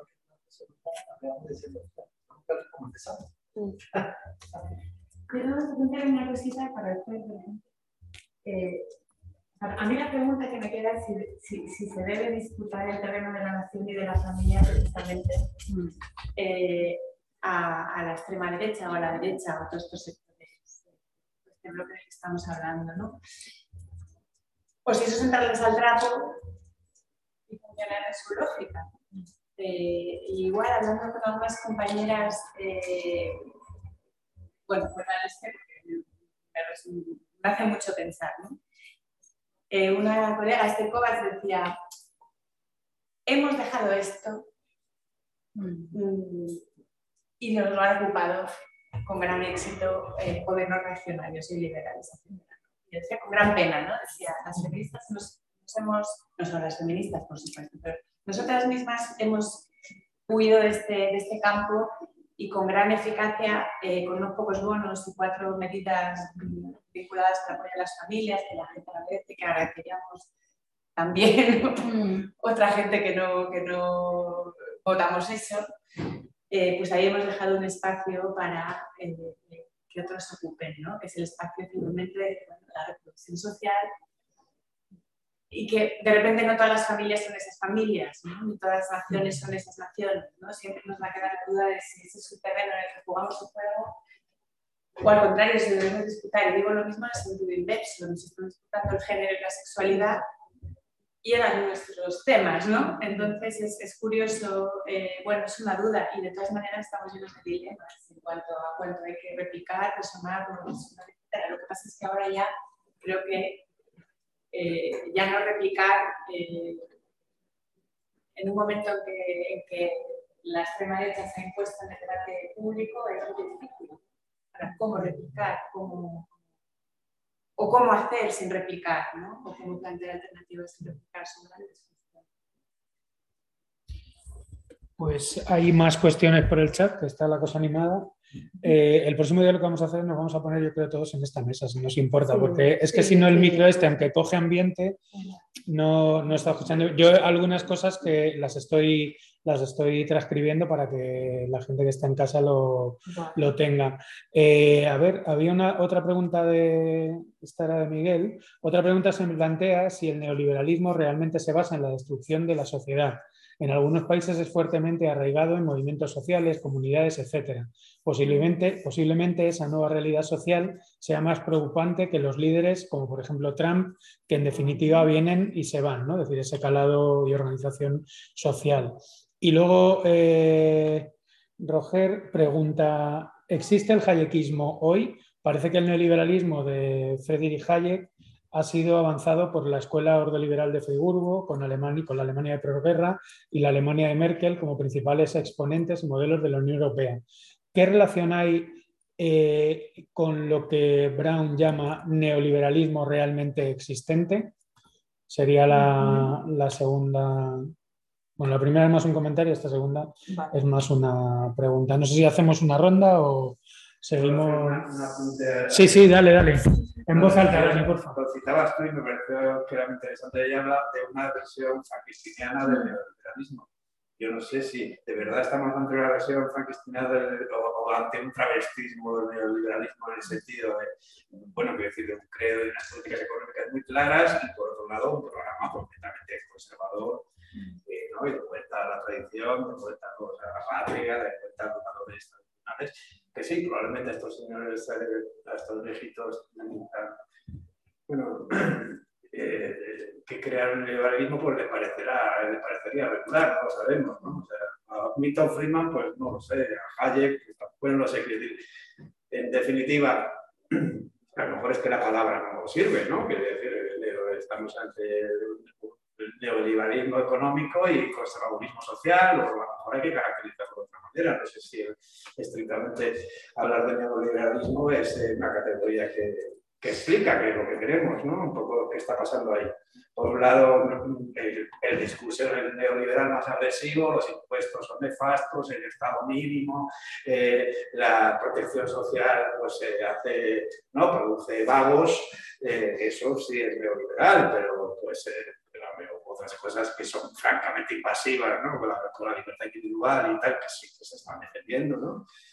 que es un poco toda pues, la recristianización, la vuelta ¿no? a una serie de valores que en realidad son así premodernos, ¿no? ya puras, pues eh, eso, eh, bueno, eso es lo que se pregunta Wendy, ¿no? Y eso es un poco lo que creo que no me poder. Pues como ves, museo 7, 8 de cosas a ver, yo, voy a decir una cosa a ver qué le parece a Débora, porque es más de su parte, ¿vale? A ver, creo que, creo que hay... Em, es difícil a veces y a mí también me cuesta, eh, pero hay varias diferenciaciones creo que, que, hay que hacer porque ayudan a pensar, no porque haya que hacerlas porque lo dice Foucault o no sé cuántitos, ¿no? Sino una cosa es lo que hacen los gobiernos, entendido como los partidos políticos que están en los gobiernos. Otra cosa es lo que hace el Estado, entendido como uno de los actores, entre muchos, que, funcionan según la lógica neoliberal, y otra cosa el neoliberalismo. Entonces, gobiernos que hacen políticas antineoliberales eh, vemos cuáles son esas políticas antineoliberales, antineoliberales en principio o anti el credo neoliberal eh, de Hayek, por ejemplo, porque igual hacen eso y también políticas eh, neoliberales. ¿no? Quiero decir que no, por ejemplo, eh, cuando Hayek escribió Camino de Servidumbre, lo escribió en un contexto en el que, que lo cuenta bastante bien Wendy Brown, lo escribió en un contexto en el que se acaba de salir del nazismo, el alemán, en un momento en el que, como decía la internacionalización era muy importante, el nacionalismo era el terror, etcétera, etcétera. ¿no? Eh, de hecho, lo escribió contra lo que él consideraba el totalitarismo, que era básicamente cualquier forma de Estado lo político que impusiera cosas, ¿no? Em, pero no iba contra el Estado. Para él el Estado era uno de los actores más importantes para imponer el principio de la competencia en lo social, en la gente y en la sociedad, ¿no? O sea que entonces, se puede tener ahora mismo, que estamos en otro contexto, una política ultra tradicional, muy centrada en lo familiar, en la nación, antiinmigrante y no sé qué, y promover políticas neoliberales en las políticas públicas, libre elección de médico, gestión, público, gestión privada de, de hospitales públicos, ¿no? Se pueden hacer esas dos cosas. De hecho, es lo que se hace todo el rato últimamente en este último momento. Entonces, creo que el distinguir eso, eh, gobierno entendido como gobierno de políticos, eh, políticas públicas concretas, que sería más el nivel de las tecnologías, ¿no?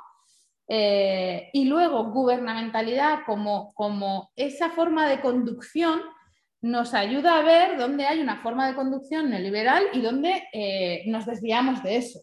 Porque a veces, como contaba Débora, me parece que eh, esa forma de gobierno o de conducción busca puntos de apoyo y quizá no sean los ideales, pero las políticas de familia de, yo qué sé, de Vox son más ideales que eh, la ruptura de la familia tradicional. Entonces, ¿dónde se apoya?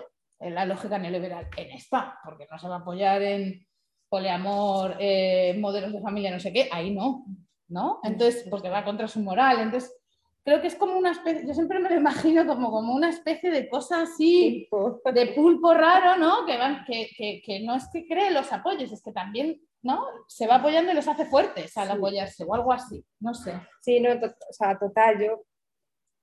Eh, hay una frase que rescataba de Wendy Brown cuando, ¿no? cuando hice mi intervención, eh, que, que, me sale como volver a decir, ¿no? Que ella decía, nada queda intacto por un modo neoliberal de razón, ¿no? Me parece que, esa es la cosa fundamental, ¿no? o sea, que a veces hablamos o leemos a Wendy y a Foucault, ¿no? Y, y, ah, sí, claro, yo lo comparto, pero luego después nos vamos todo el rato a los estados, a las políticas, ¿no? y, nos olvidamos de que el proyecto neoliberal de estos últimos 50, 60, 70 años ha construido una sociedad.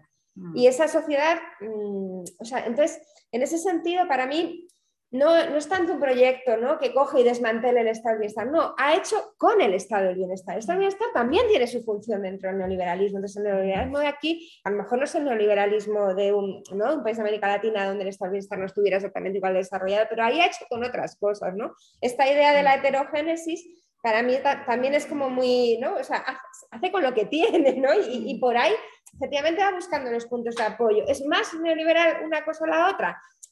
Es neoliberalismo en el sentido que está creando un modelo social con distintos puntos de anclaje, ¿no? a los cuales luego nosotras podemos descifrar porque nos atraviesan más en tanto que proyecto político. ¿no? Y, en ese sentido tampoco diría, ¿no?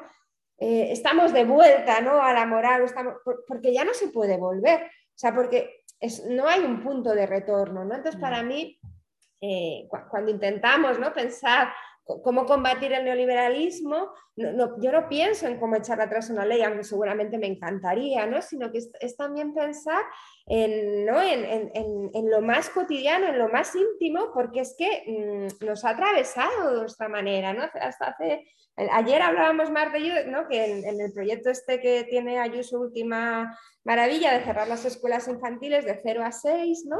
Eh, y, veíamos como entre nuestras compas, ¿no? uno de los argumentos que, que más triunfaba para defender eh, a una educación pública precisamente y pedagógicamente revolucionaria era la libertad de elección. ¿no? Ah. Es que yo he elegido traer aquí a mis, a mis nenas ¿no? o a mis nenes y, y, eso se me tiene que respetar. ¿no? Decía, hasta qué punto ese proyecto de sociedad nos ha construido y nos atraviesa, ¿no? Entonces, ¿dónde se empieza a deshacer eso? A lo mejor no se empieza a deshacer en las leyes, ¿no? Porque a lo mejor tú puedes hacer una ley mega revolucionaria, como a veces pasa, ¿no? Y esa ley luego no habla a lo que es el sentido común de la gente que te has construido en otra subjetividad, ¿no? Entonces, como para mí no, no olvidar nunca, eh, ¿no? Esta idea de, de los tres planos aunque nos resulte como más llamativo, ¿no? Una medida, pues que anuncia Vox porque te hiere, ¿no? Porque te, te, saca la sangre, ¿no? En ese sentido, pero, pero se está jugando en muchos niveles, ¿no? Y, incluso cuando ¿no? nos preguntamos esta moral, para mí la pregunta no es tanto, no estamos volviendo a, sino ¿qué, qué papel está jugando ahora mismo, ¿no? Lo que decía Marta, en, si se está apoyando ahí es porque algo está jugando ahí, ¿no? Y para mí esa es la pregunta por descifrar qué papel está jugando ahora esa moral. Porque mm. si, las, si, el nivel se está apoyando en ella, es que tiene un papel, pero no el de antaño. ¿no? Mm. Esta es una, pregunta buena, porque yo también pienso, ¿no? Como si hay un, si hay un matrimonio extraño, pero, pero a la vez potente de la, de la extrema derecha con, con, formas de conducción y de gobierno neoliberales, eh, y, como dice Wendy Brown, en parte es a través de la moral, eh, ¿cómo nos llega a nosotros ese mm. atravesamiento en la moral? ¿no? Yo pensaba, eh, hay una cosa que dice ella en el pueblo sin, atributos, así un poco rápida, pero que me llamó bastante la atención, ¿no? De cómo la política de los políticos cada vez es más tóxica, eh, tensa, eh, más de fachada, ¿no? Y todos sabemos un poco a lo que nos referimos, ¿no? Trump Twitter, no sé qué, lo que sea, pero a la vez eh, duele todo el rato, la, ¿no? Es como eso, anuncia Vox una medida y aunque ni siquiera te vaya a tocar, duele porque está pegando en, en, algo que, que, quizá nos... Yo tengo ahí una duda, ¿no? Como, ¿En qué pega? ¿Qué relación tiene eso con la moral? Y si, y si contribuye, que yo creo que a mí es lo que me sugiere Wendy Brown, si eso contribuye a que nos despeguemos todavía más, ¿no? Ese, ese ambiente contribuyera a que, a que el lazo social se despegue todavía más, ¿no? Con el, siguiendo con el mismo ejemplo de Débora, ¿no? Escuelas infantiles 0 a 6, renovación pedagógica de antes, proyectos bellísimos que ahora los quieren cerrar, ¿no? Y que, la, que la, el argumento sea es que yo quiero defender mi libre elección de poder llevar a mi peque a un proyecto que es mejor que, que otras escuelas de 0 a 3, aunque sean también públicas, a mí me pega muy fuerte. Es como, no, no, no, es que prefiero que las cierren casi que defender eso. No, no, no, a ver, hay que ser táctica y estratégica. Pero Otra cosa también. quiero decir que es como, no, no, no, no puede ser, porque al defender es eso, en realidad estamos minando muchas más cosas, ¿no? Que, que tienen que ver con lazo social y que no solo con mi derecho a tenerlo mejor, ¿no? De mi familia, de mis hijos. Entonces, hay algo ahí que creo que, a mí- que cuando no estábamos con la extrema derecha tan fuerte, eh, no era tan confuso como ahora. Hay un espacio ¿no? de, de- de que hay que aclarar poco a poco, eh, que también pasa por nosotras, ¿no? nuestra propia experiencia. Mm.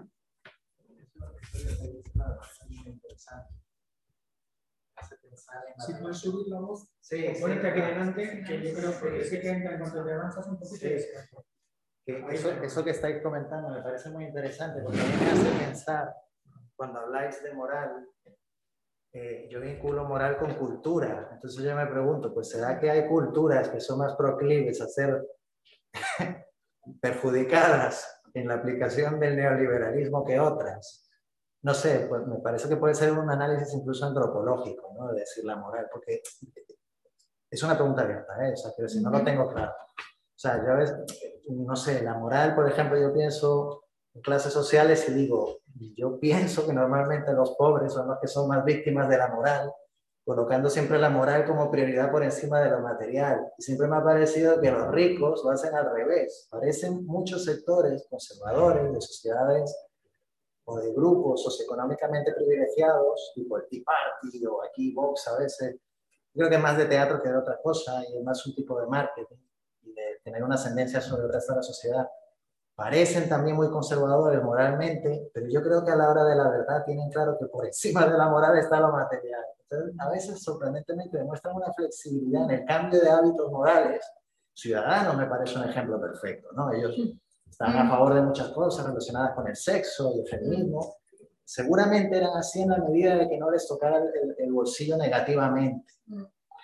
Entonces, a mí siempre, yo esto siempre lo he visto sobre todo en los colegios, ¿no? Los colegios cristianos, ¿no? No son los mismos los colegios del Opus o de los legionarios de Cristo y cómo educan a los chavales, que como los educan, por ejemplo, pues otras, eh, eh, otros grupos dentro del cristianismo que están más orientados a tratar con gente de base, con gente humilde y tal, ¿no? O sea, digamos que el, el- tema de los valores, eh, aunque pa- se parecen, pues en una familia rica, sobre todo en un ámbito latino, no es exactamente, parece que sí, los ricos también quieren mucho a los padres a los hijos y somos todos muy juntos, estamos muy próximos, y el pobre lo mismo, pero ahí hay algo, algo diferente, ¿no? O sea, hay algo que no nos están contando de manera explícita que hace que lo de la moral a mí me parezca a veces algo muy, muy discutible, que parece que todos tenemos claro que la moral es importante, pero en definitiva me parece que a veces los que tienen la- los mecanismos más potentes para cambiar la realidad de todos,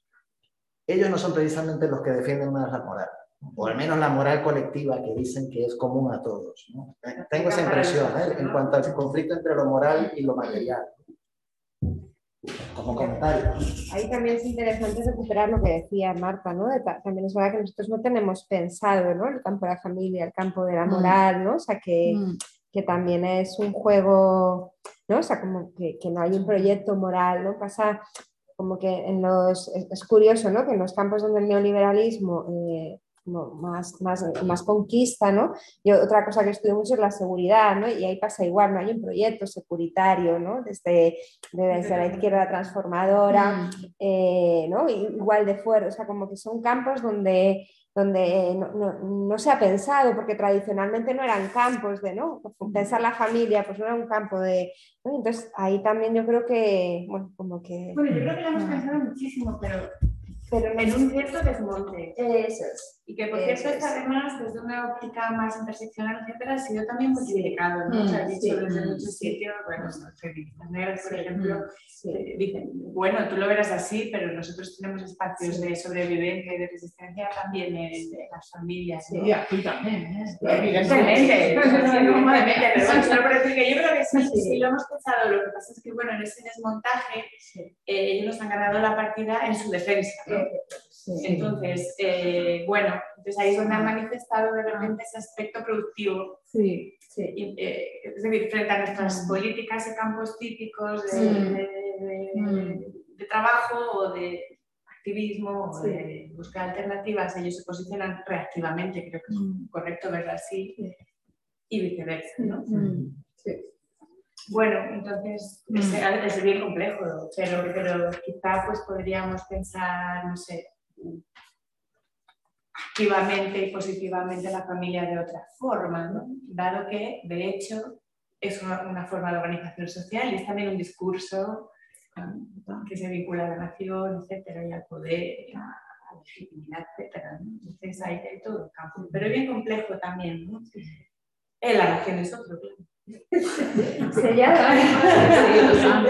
Esto sabéis que justo, eh, justo la semana que viene, creo, esta semana, no sé si ayer, acabó el, eh, hemos hecho un curso que se llama Abolir la familia, Sí, verdad. entre preguntas, ¿no? Precisamente eh, está ahí el- una de las grandes cuestiones, ¿no? Es decir, que la gran transición postfamiliarista de los años 60 y 70 pues fue un fracaso, ¿no? Mm. un fracaso entre muchas comillas, seguro que quedaron un montón de experiencias que incluso algunas de ellas perviven, de vida en comunidad y demás, pero es verdad que esa transición no está, no está pensada. Es decir, que si tú en un momento chungo te pones a elegir entre tu familia y ciertas redes como más abstractas, eh, aún por pensar, aún por hacer, eh, o las tienes construidas materialmente, o sea, o la red está, o tú no te subes al trapecio, por decirlo así. Entonces, que, hablamos de sostenes muy, muy concretos y muy materiales y muy claros, ¿no? Y sobre todo, además, sabiendo que esa idea de familia es muy diversa según, pues no es lo mismo la idea de familia en Senegal que la idea de familia para una persona gitana que la idea de familia para un núcleo de padre, madre y dos niños con una abuela. ¿no? O sea, la idea de familia no tiene nada que, nada que ver en unos sitios y en otros. Entonces ahí, claro, hay mucho que, mucha tela que, que cortar, ¿no? Entre comunidad y... Y sobre todo también igual los, los eh, cualquiera que sea la idea de familia que se proponga, ¿no? que, que- que rompa un poco la, la que nos traen desde esa moral, eh, cómo se relaciona con el afuera que no es familia. ¿no? Es que me venía eh, de nuevo con el ejemplo este de las escuelas, que es que es muy productivo, hablando con mi madre decía, bueno, sí, tú métete en todos esos días que te metes, pero mira a ver ya a qué colegio vas a llevar a tu peque, porque mi peque se queda en Mientras escuela tanto, el año que viene. ¿no? dedícate también lo importante. Y, y dedícate a lo importante y no te quites tiempo de lo otro. Y claro, yo le decía, ¿y no se pueden hacer las dos cosas? Mirar por, o sea, que el hecho de yo meterme en la lucha sea mirar por mi familia. Esto eh, es muy, es que es verdad que es difícil de conciliar, pero, pero por ahí viene la cosa, ¿no? Mirar por esto es mirar por, porque en mi familia o, o lo que es mi vida, yo quiero que haya este tipo de escuelas y de proyectos, ¿no? Esto es muy difícil porque hay pocos sostenes, ¿no? Pos- pocos sostenes colectivos para, eh, ¿no? Porque si te caes, te caes tú sola de repente, ¿no? Entonces, a mí hay una cosa de las y esto sabe más Débora porque está más en la laboratoria, pero todos los feminismos de Latinoamérica, la manera que tienen de vincular familia, deuda, eh, Estado plurinacional, etcétera, etcétera, es súper rica, ¿eh? Y es que hacen, hacen unos encajes y, y lo relacionan de una manera como muy orgánica, ¿no?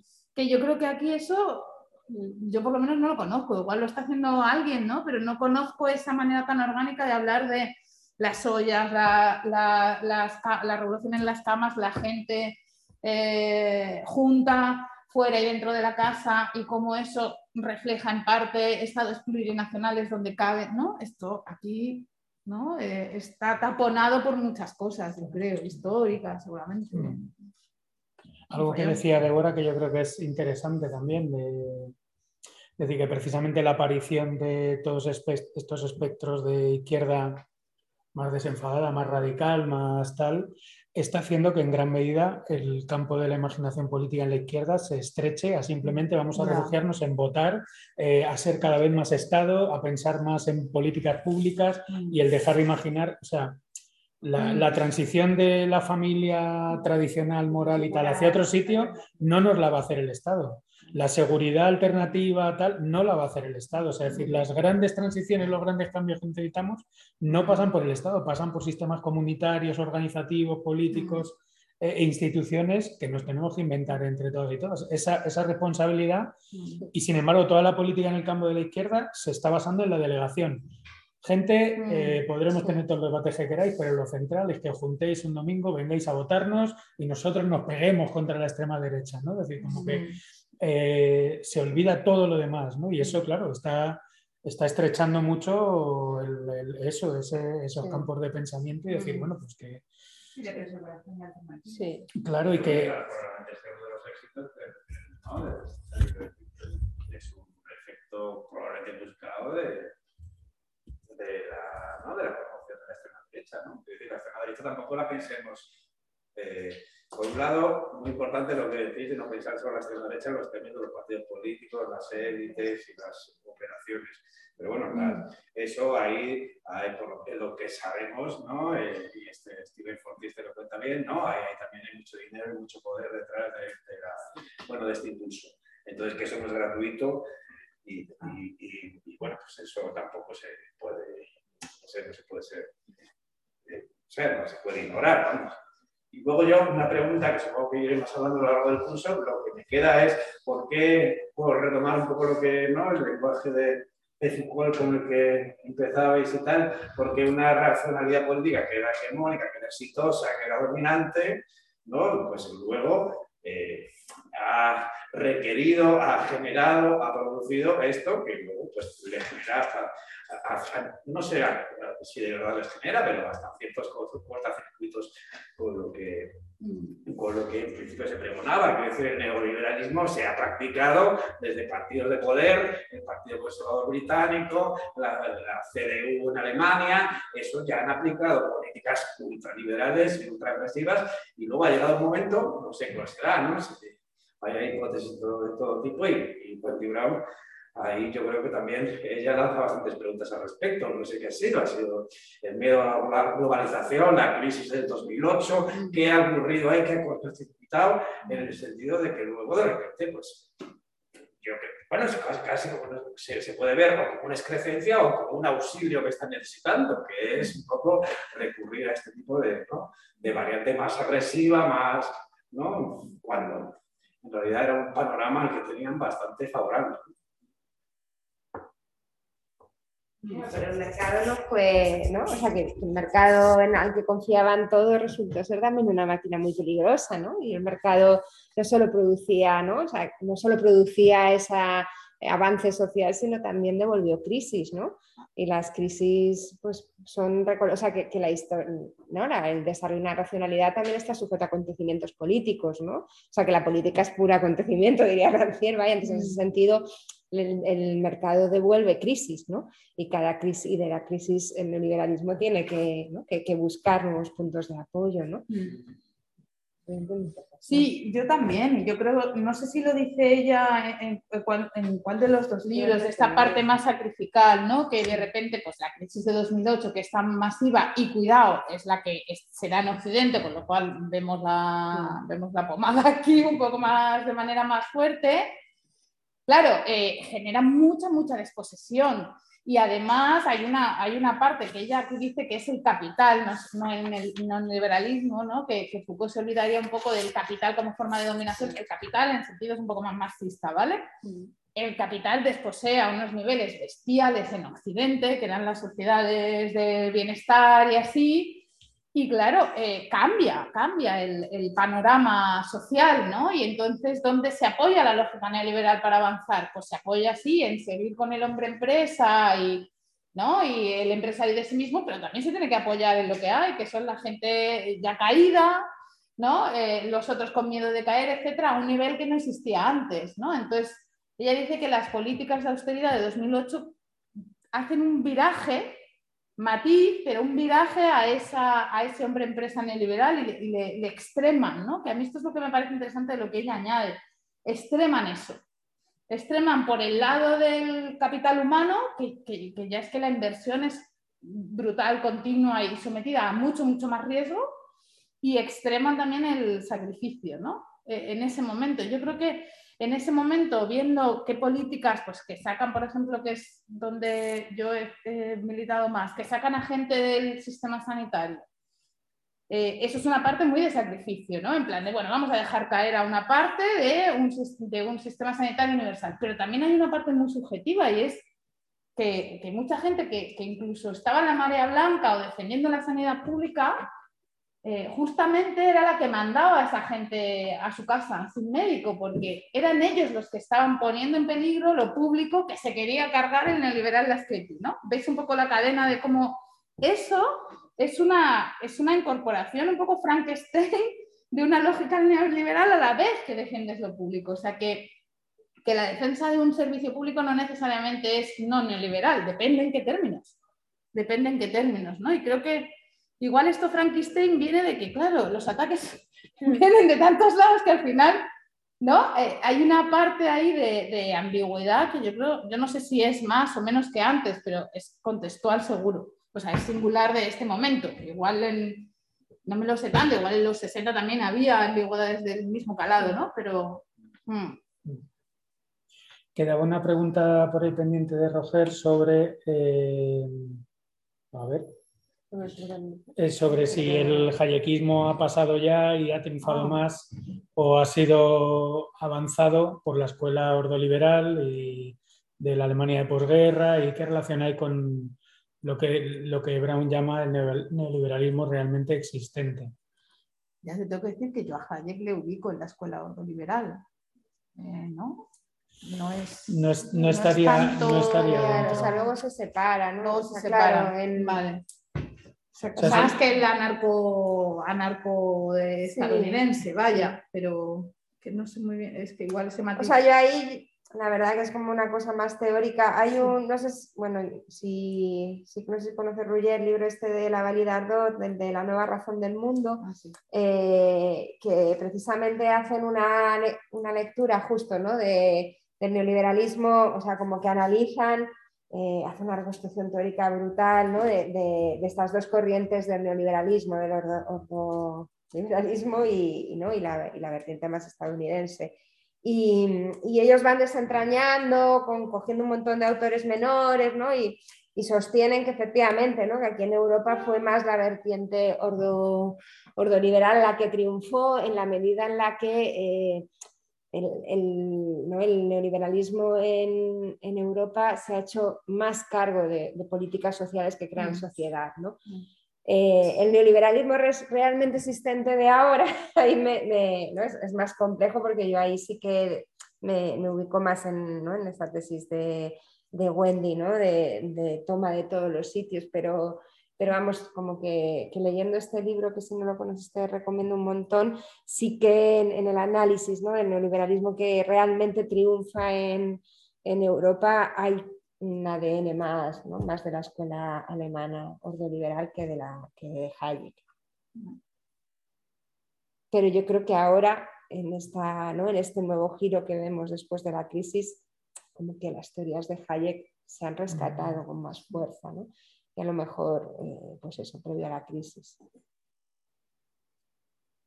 Sí, de hecho, yo recuerdo así la idea del impuesto negativo, ¿no? O de la, esto que escribimos eh, de la seguridad limitada y la seguridad absoluta de Hayek en Camino de Servidumbre, ¿no? Que es eh, el Estado puede dar un subsidio de supervivencia, que es lo que llama seguridad limitada, cuando hay un momento concreto y corto de tiempo en el que hay una catástrofe y, es gracioso porque nombra la una pandemia, por ejemplo, y así, ¿no? La pandemia y un huracán, ¿no? Como obviando que la pandemia y un huracán caen diferentes eh, según las personas, ¿no? Quiero decir, que no le cae lo mismo un huracán a una persona más pobre que a una... Bueno, en fin. Y dice, ahí bien, porque eso no, no, interviene en el juego de la competencia, solo eh, eh, ayuda a sobrevivir a la gente. Pero todo lo que salga de ahí ya es seguridad absoluta, o sea, la seguridad social de toda la vida, y eso mal, porque sí que apaga el espíritu emprendedor, ¿no? Pues yo me acordé de eso cuando en la pandemia, en las primeras semanas, desde el Papa hasta los del Banco Mundial, hasta no sé qué, proponían un ingreso mínimo, pero luego ibas un poco a los detalles, era un ingreso mínimo que solo duró tres meses y que no sé qué, ¿no? Que es tan mínimo que no Claro, te- es solo me cuenta de que, No te solo para para que no se nos mueran un millón, ¿no? O algo así. Entonces, algunas de esas cosas de Hayek sí que han salido, eh, pero porque yo creo que no son solo de Hayek, esto es bastante, seguramente compartido por, por a derecha e izquierda incluso, ¿no? O sea, como se ha visto, de hecho. Mm. Sí, de hecho, los ordoliberales, eh, el, el tirón de orejas y a, y a largo recorrido han tenido razón, era que era una absurdez tener una maquinaria tan potente como el Estado, el no, el no conquistarla. ¿no? Total, El- sí, Claro. de hecho, había cierta idea de lo que ellos llamaban el, eh, capitalismo democrático, Mm, ¿no? todo ese mm. tipo de, de cuestiones, y además por una sencilla razón, que les decían, según lo que vosotros estáis diciendo, ¿no? eso ya es un debate de los años 40, eh, no vais a funcionar. Es decir, vuestro método, el capitalismo puro, tiende al monopolio. Vosotros mismos os vais a comer las entrañas, necesitáis un árbitro. Entonces, por eso ellos hacen esa división entre la constitución económica y la constitución política. La constitución económica es la, es la base de la, de la Unión Europea, ¿no? Es el Banco Central Europeo, son las institu- instituciones que están, que parece que son la tesorería política, la tesorería del brazo político de, de la Unión, pero no, no, son instituciones propias, con gobierno propio, con capacidad de dirigir. Esa es, esa es la, eso es lo que se está derrumbando en un momento político en el que, bueno, pues eh, Alemania pierde pie y está con una crisis brutal y deja de tener esa, esa posición. De hecho, los ordoliberales son los que alimentan la economía política del franquismo. Todo lo que llamamos desarrollismo eh, está informado por, por, la, por los ordoliberales. Es decir, mandan a un tipo que se llama Von Stackelberg, que es el que informa al desarrollismo español y por eso la derecha española, el PP, es un partido de abogados del Estado, porque ellos son administrativistas. Ellos controlan el Estado y controlan la economía. ¿Por qué dejar campos de juego abiertos cuando es imposible? Es decir, Reagan y Thatcher lo demostraron. El Estado no se puede adelgazar. Se engorda en los sitios a los que te interesa, los militares, los securitarios, lo tal. Pero eso de que va a adelgazar es imposible, porque tú una crisis social la tienes que gobernar de alguna manera.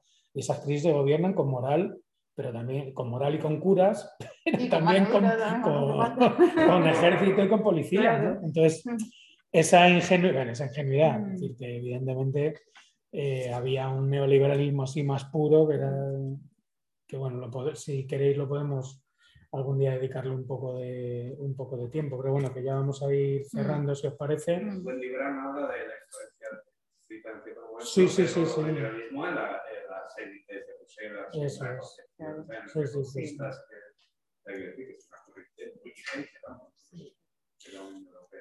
El próximo día nos meteremos con el tema de la sociedad. Eh, yo voy a intentar, bueno, aparte que vamos a tener el capítulo, a lo mejor intento mandaros unos párrafos aleccionadores de la biografía de Thatcher para que sepamos a- amar a este personaje Ay, tan increíble. Que, por ejemplo, lo digo por lo terrible que parece hoy lo que dice la derecha, pues la defensa parlamentaria que hizo Thatcher sobre el, el que había que incluir en el Código Penal el castigo físico, o sea, azotes, latigazos, todo este tipo de cosas a los jóvenes delincuentes, ¿no? Dentro de la línea esta de moralización tan graciosa que tenía, salvo si te tocan los latigazos.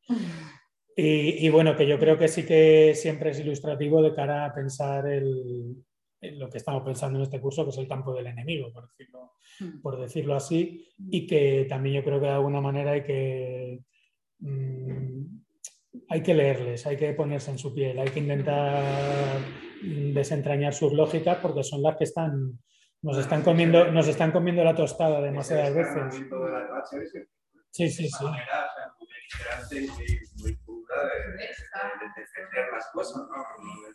Claro, había un tiempo así como de paños calientes, y un lenguaje así más alambicado, pero ahora lo que vuelve es, bueno, no te recuerdo de, de- Si queréis comentar alguna cosa. Te cuento la vez. Vale, pues el próximo día seguimos y además con la idea de que si alguien se quiere sumar a, la, a hacer la introducción del capítulo, os mandaré el mail, me lo decís y nos vamos ordenando para las tres próximas sesiones. Y no sé si queréis comentar alguna cosa más. Pues nada, agradeceros a todos y a todas que hayáis estado en la sesión, que yo creo que ha estado súper bien. Teníamos mucha desconfianza de que pudiese funcionar el debate así con online, poca gente, no sé qué. El próximo día intentaremos ponernos más cerca para que, porque hemos comprado este micro que es muy bueno, pero tiene sus límites para este tipo de debates. Y nada, también agradeceros a la gente que estáis por casa, que, bueno, que yo creo que ha estado muy, muy animada la cosa. Y muchas gracias a Débora y a Marta. Y nada, pues nos vemos la semana que viene. Hasta luego.